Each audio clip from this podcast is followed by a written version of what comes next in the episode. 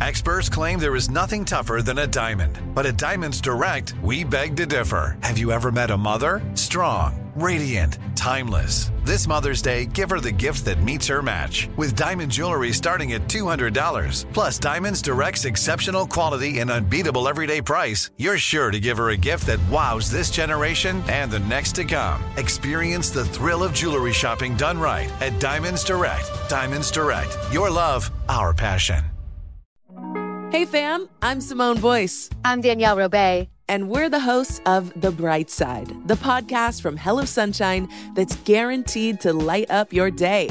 Like our recent episode with sisters Regina and Raina King about the why behind their production company, Royal Ties.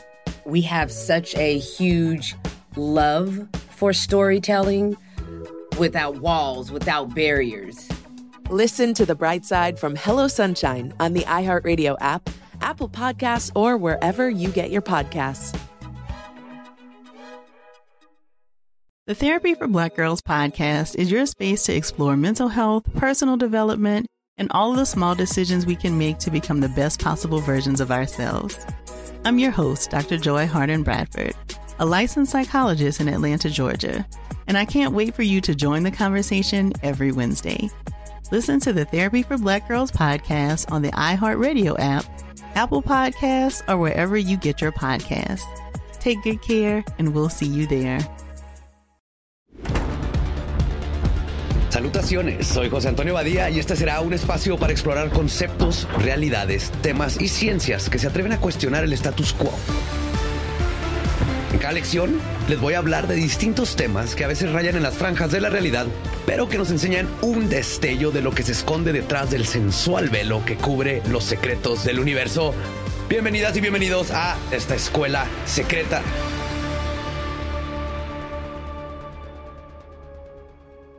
¿Qué tal, sapionautas? Soy su host José Antonio Badía.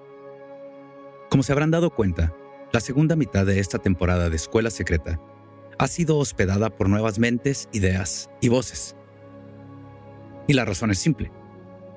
Escuela Secreta siempre ha sido un lugar en el que se cuestiona y se busca conocimiento. Un lugar en el que abrimos nuestras mentes y derrumbamos túneles de realidades.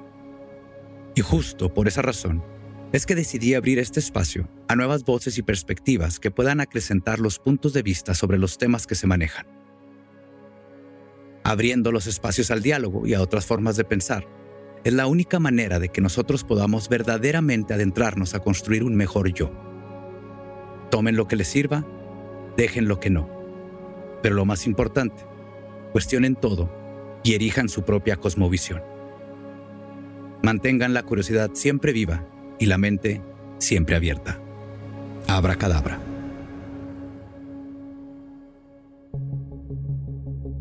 Mucho gusto y bienvenidos. Mi nombre es Maldo del podcast Morras Malditas. Y hoy seré yo su guía en esta escuela secreta. El siguiente episodio no es una opinión absoluta mía ni de José Antonio Badía, y tiene como fin entender más el tema de qué nos da miedo. Acompáñame para escuchar la lección de hoy. ¿Te da miedo la oscuridad? No, a mí tampoco. Pero si te pregunto, ¿a qué le tienes miedo? Seguro vas a encontrar una respuesta. Yo, por ejemplo, le tengo miedo a, a, ser observada desde la oscuridad. Es lo más natural.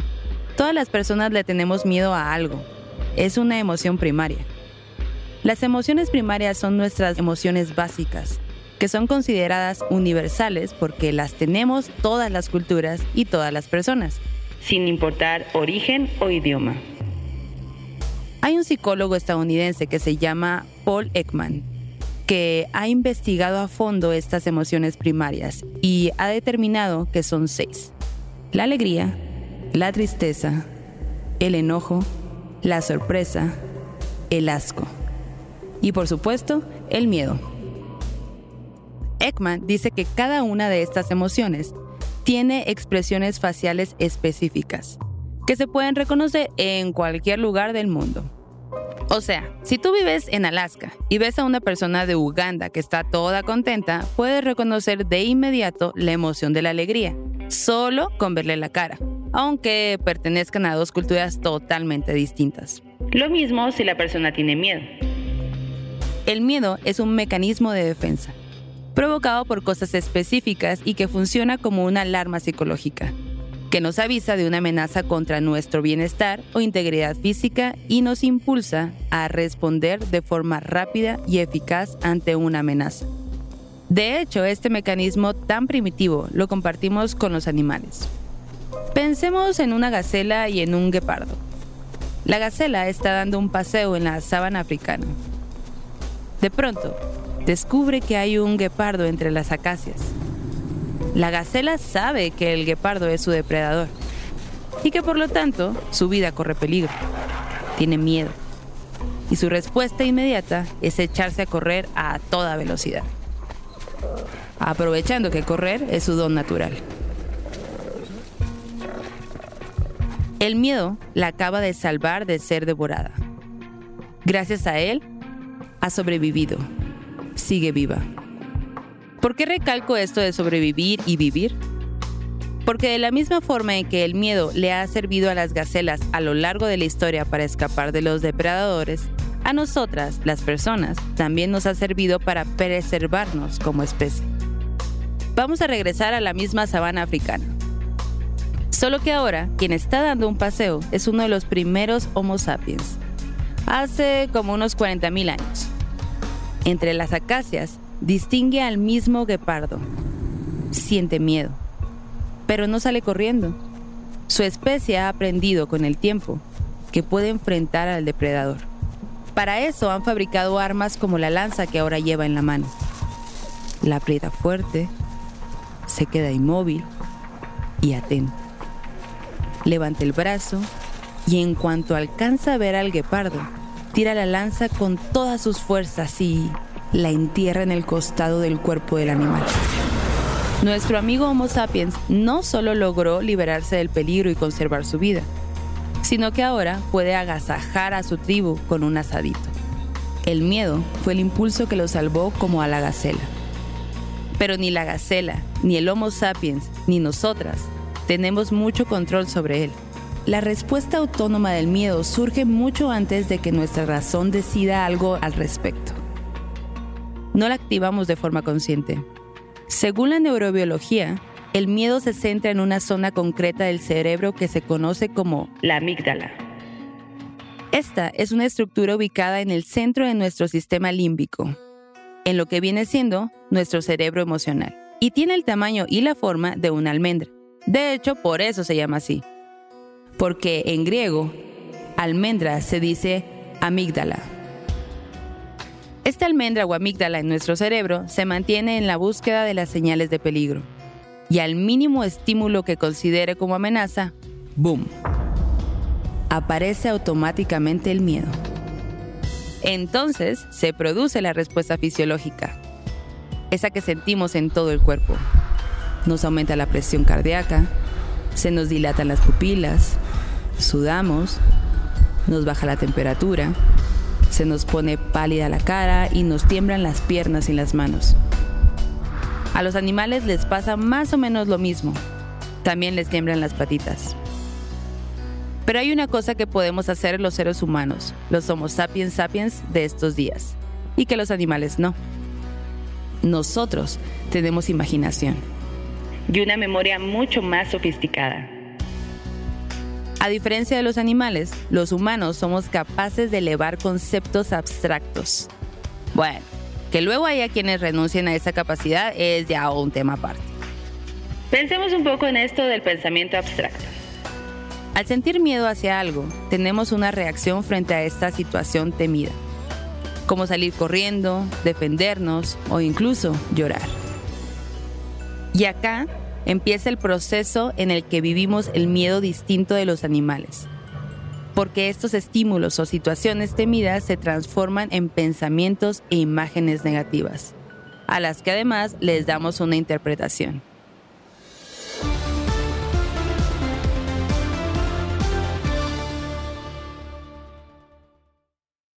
The Therapy for Black Girls podcast is an NAACP and Webby Award winning podcast dedicated to all things mental health, personal development, and all of the small decisions we can make to become the best possible versions of ourselves. Here, we have the conversations that help Black women decipher how their past inform who they are today and use that information to decide who they want to be moving forward. We chat about things like how to establish routines that center self care, what burnout looks and feels like, and defining what aspects of our lives are making us happy and what parts are holding us back. I'm your host, Dr. Joy Harden Bradford, a licensed psychologist in Atlanta, Georgia, and I can't wait for you to join the conversation every Wednesday. Listen to the Therapy for Black Girls podcast on the iHeartRadio app, Apple Podcasts, or wherever you get your podcasts. Take good care, and we'll see you there.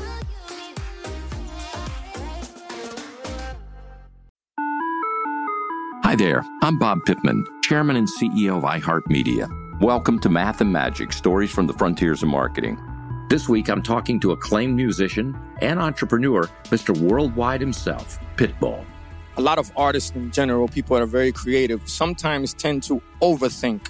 That's one of my number one rules. Don't ever overthink. You can think ahead, but don't overthink. And what I mean by that is when they start to write a record, they're like, oh, that's not the line.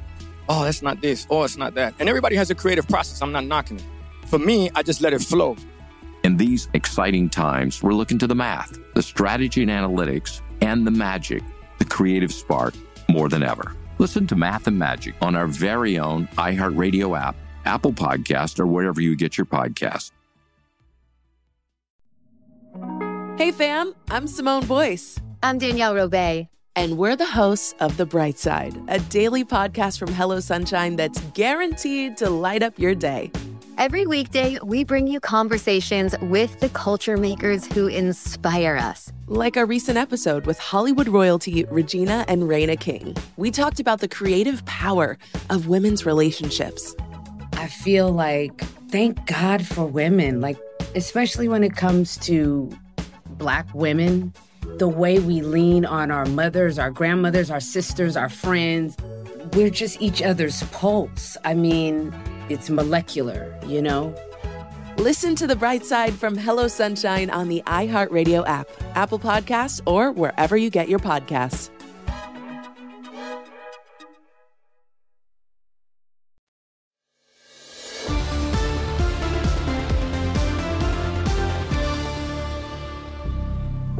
Dicho en otras palabras, así como la memoria nos ayuda a aprender de experiencias pasadas, en el caso del miedo, la memoria fija la situación que se nos presentó y nos la recuerda. Cuando una persona ha tenido una experiencia negativa o aterradora en el pasado, su memoria puede guardar ese recuerdo y conectarlo con cosas o situaciones similares, creando miedo cuando se encuentran con eso nuevamente. Es como si el cerebro dijera, cuidado, esto se sintió mal antes, mantente alerta. Es decir, se generan respuestas de miedo condicionado en el futuro. Y la mayoría de los miedos que sentimos son así, aprendidos o condicionados. Porque aunque el miedo es una de nuestras emociones primitivas, básicas, lo que provoca el miedo, es decir, el estímulo, la mayoría de las veces tiene un origen social. ¿Y cómo se origina el miedo? Pues de dos formas. La primera es por medio de la experiencia personal. Es decir, una ardilla en el parque me mordió un dedo y ahora le tengo miedo a las ardillas. Y a lo mejor hasta los parques. La segunda forma es a través de una experiencia social, de las que nos enteramos por medio de la comunicación. O sea, aprendemos acerca de algo que le sucedió a otras personas a través de lo que nos cuentan o nos dicen los demás. Por ejemplo, si alguien te cuenta sobre una fiesta a la que no fuiste, estás teniendo una experiencia social a través de la comunicación, porque te enteras de lo que sucedió en la fiesta a través de lo que una persona te dice, o de sus posts en Instagram. Siguiendo esta misma forma de experiencia social, sabemos que si nos golpeamos en un dedo con un martillo, nos va a doler horrible, aunque nunca en la vida nos hayamos golpeado un dedo con un martillo.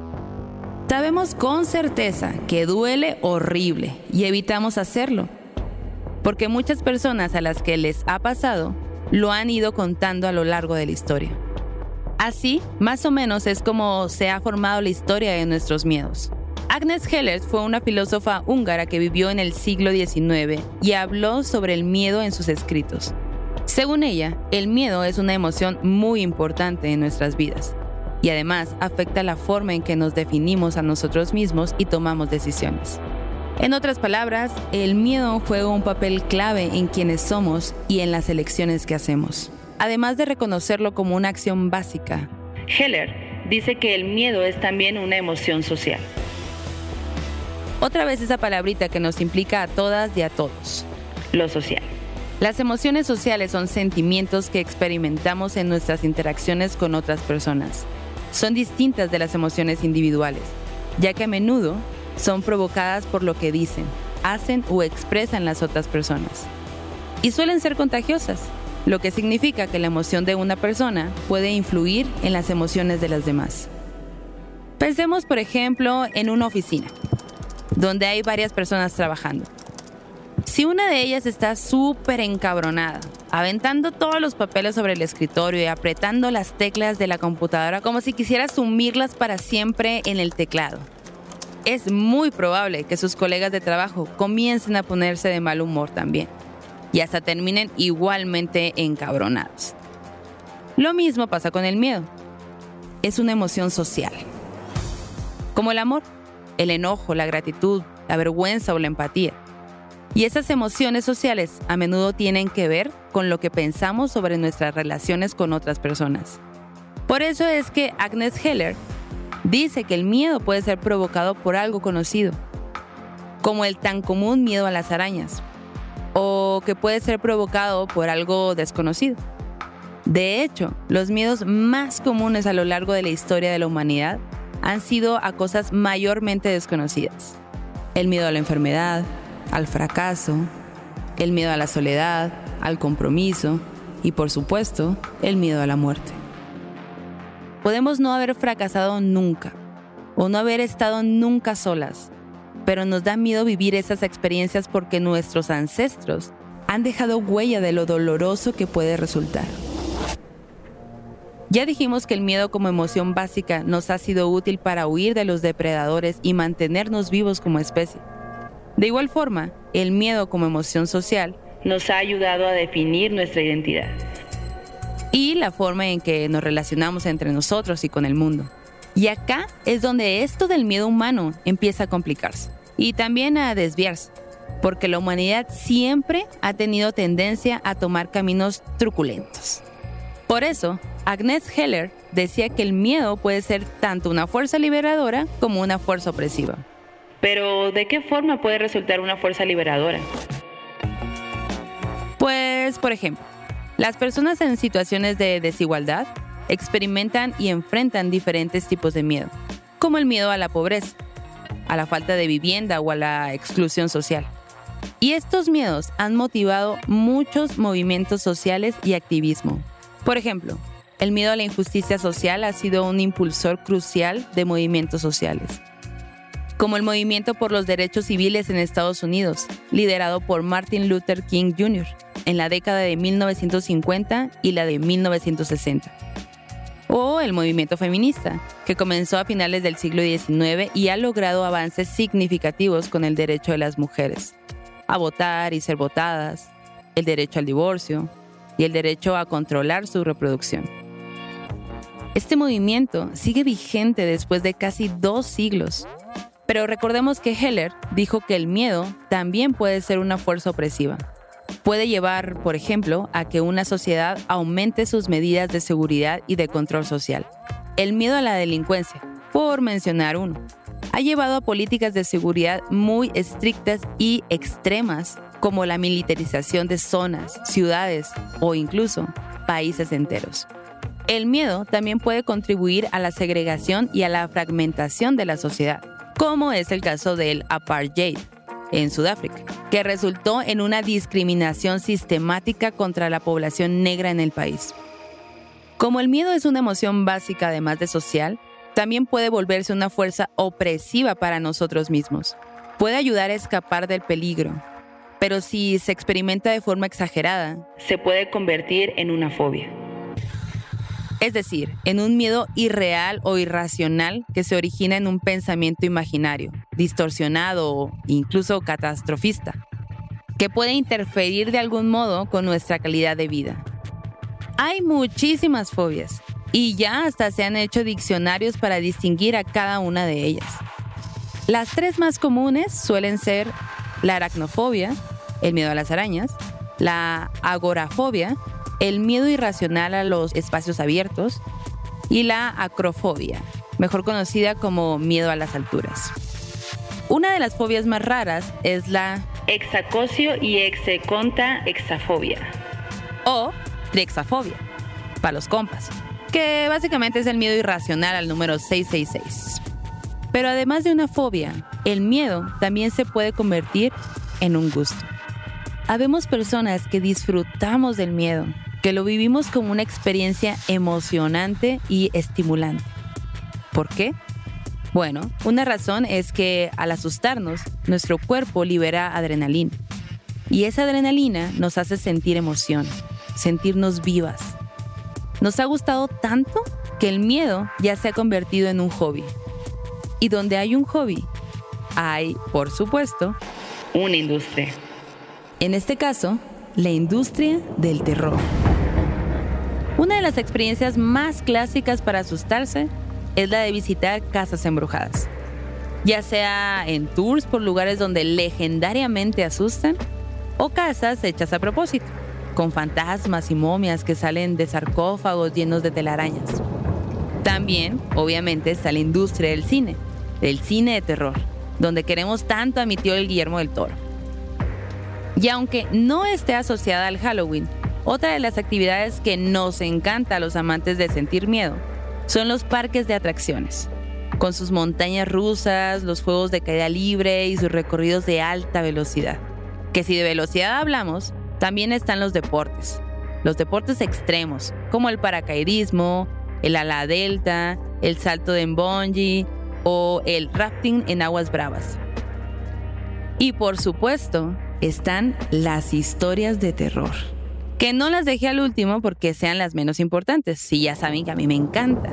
Las dejé al final porque es la forma más antigua de asustarnos por diversión. En las sociedades humanas siempre se han contado historias de terror.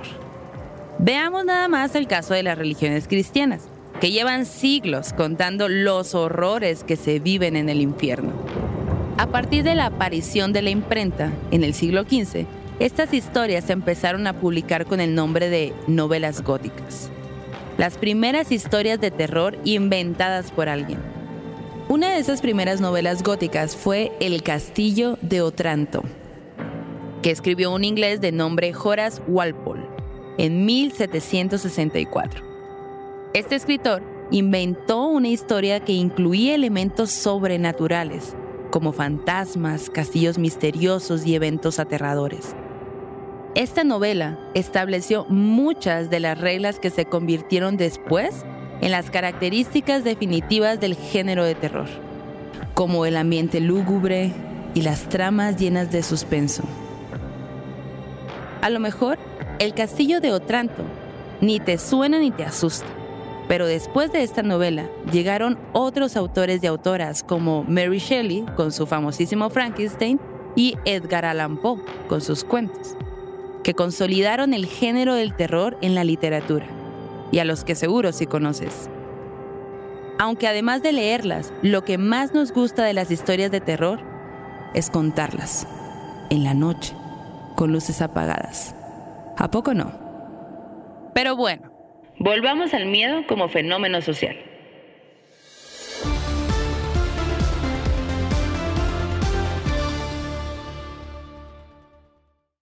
The Therapy for Black Girls podcast is an NAACP and Webby Award winning podcast dedicated to all things mental health, personal development, and all of the small decisions we can make to become the best possible versions of ourselves. Here, we have the conversations that help Black women decipher how their past inform who they are today and use that information to decide who they want to be moving forward. We chat about things like how to establish routines that center self care, what burnout looks and feels like, and defining what aspects of our lives are making us happy and what parts are holding us back.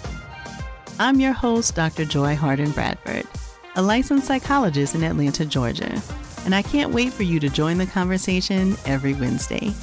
Listen to the Therapy for Black Girls podcast on the iHeartRadio app, Apple Podcasts, or wherever you get your podcasts. Take good care, and we'll see you there.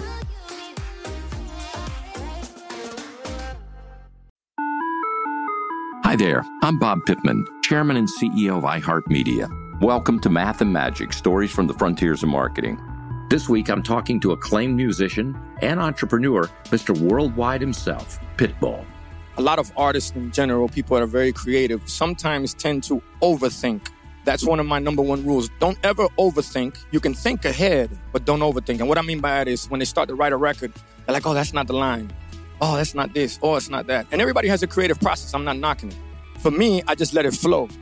In these exciting times, we're looking to the math, the strategy and analytics, and the magic, the creative spark, more than ever. Listen to Math and Magic on our very own iHeartRadio app, Apple Podcast, or wherever you get your podcast. Hey fam, I'm Simone Boyce. I'm Danielle Robay. And we're the hosts of The Bright Side, a daily podcast from Hello Sunshine that's guaranteed to light up your day. Every weekday, we bring you conversations with the culture makers who inspire us. Like a recent episode with Hollywood royalty Regina and Raina King. We talked about the creative power of women's relationships. I feel like, thank God for women, like, especially when it comes to Black women the way we lean on our mothers, our grandmothers, our sisters, our friends. We're just each other's pulse. I mean, it's molecular, you know? Listen to the bright side from Hello Sunshine on the iHeartRadio app, Apple Podcasts, or wherever you get your podcasts.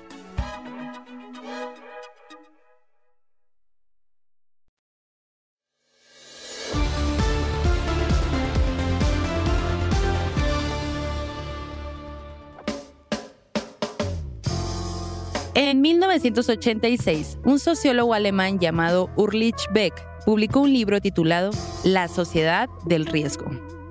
Ahí, este sociólogo explora cómo la sociedad contemporánea estaba marcada por la incertidumbre y el miedo a los riesgos globales, como por ejemplo la contaminación ambiental y los peligros tecnológicos. Esto fue hace casi 40 años. Esta globalización del miedo no ha hecho más que expandirse a lo largo de las últimas décadas. Y hoy, en el siglo XXI, el miedo es lo que caracteriza a la sociedad contemporánea. Esto es lo que dice otro sociólogo, el alemán Heinz Bude, en su libro La sociedad del miedo. Bude dice ahí que el miedo se ha convertido en una fuerza central que influye en la forma en que las personas experimentamos y nos relacionamos con el mundo que nos rodea. Según Bude, el miedo a la inseguridad, la exclusión social y la incertidumbre económica han moldeado la vida cotidiana y las dinámicas sociales, generando desconfianza y división en la sociedad. Más o menos por la misma línea va Byung-Chul Jan, el famoso filósofo coreano que predijo que después de declarada la pandemia del COVID en el 2019, la sociedad no sería mejor, sino peor. En su libro La sociedad del cansancio, Han dice que la sociedad contemporánea está marcada por un exceso de rendimiento y de positividad, y que esto genera una forma de agotamiento, un nuevo tipo de miedo, al que él llama el síndrome de fatiga. Y es que una de las cosas intangibles a las que más miedo le tenemos las personas en estos días es a no trascender, a no dejar una huella en el mundo, a que una vez que muramos, seamos olvidados.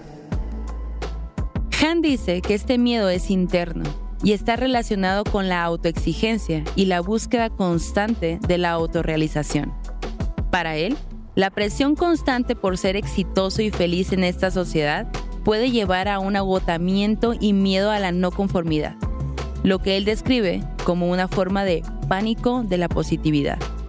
Según Han, en la sociedad actual, La globalización y la interconexión puede llevar al aislamiento en lugar de a la verdadera comunicación, lo que puede generar miedo a la otra persona, ya que la cercanía se vuelve amenazante en lugar de enriquecedora. La presión para ser constantemente productivos y estar disponibles a través de la tecnología puede agudizar esta sensación de miedo al otro. Ya suéltame, Han. Estoy harta. Y va más allá. Dice que esta búsqueda constante del éxito puede llevar incluso a un miedo a la vida misma, ya que la vida se convierte en una búsqueda sin fin de metas y logros, lo que puede ser agotador y alienante. Miedo a la otra persona y miedo a la vida misma. ¿De verdad podríamos sobrevivir los miembros de una sociedad así? Como si hubiera un estado de guerra permanente. Han no es nada positivista, como ya quedó claro, y no mira al futuro. Pero el psicólogo Boudet sí, y él dice que es necesario fomentar una mayor cohesión social, que hay que construir una sociedad más resiliente en la que el miedo no sea el que dicte las relaciones sociales, sino que sea la confianza y la solidaridad la que impere entre las personas. ¿Será que logremos construir una sociedad así?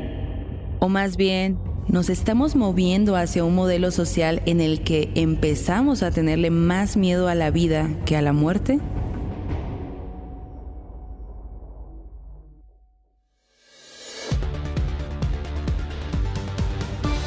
Escuela Secreta is a production of Sonoro in partnership with iHeart's My Cultura podcast network. For more podcasts from iHeart, visit the iHeartRadio app, Apple Podcast, or wherever you listen to your favorite shows. Hey fam, I'm Simone Boyce. I'm Danielle Robay. And we're the hosts of The Bright Side, the podcast from Hell of Sunshine that's guaranteed to light up your day. Like our recent episode with sisters Regina and Raina King about the why behind their production company, Royal Ties. We have such a huge love for storytelling without walls, without barriers. Listen to The Bright Side from Hello Sunshine on the iHeartRadio app, Apple Podcasts, or wherever you get your podcasts. The Therapy for Black Girls podcast is your space to explore mental health, personal development, and all of the small decisions we can make to become the best possible versions of ourselves. I'm your host, Dr. Joy Harden Bradford, a licensed psychologist in Atlanta, Georgia, and I can't wait for you to join the conversation every Wednesday. Listen to the Therapy for Black Girls podcast on the iHeartRadio app, Apple Podcasts, or wherever you get your podcasts. Take good care, and we'll see you there. Hi there, I'm Bob Pittman, Chairman and CEO of iHeartMedia. Welcome to Math and Magic Stories from the Frontiers of Marketing. This week I'm talking to acclaimed musician and entrepreneur Pitbull. I think that education is the real revolution because as much as we speak about all the problems that there is in society and the world today, my mother's always told me, son, don't worry, the world's always been coming to an end. Don't let it scare you out of living.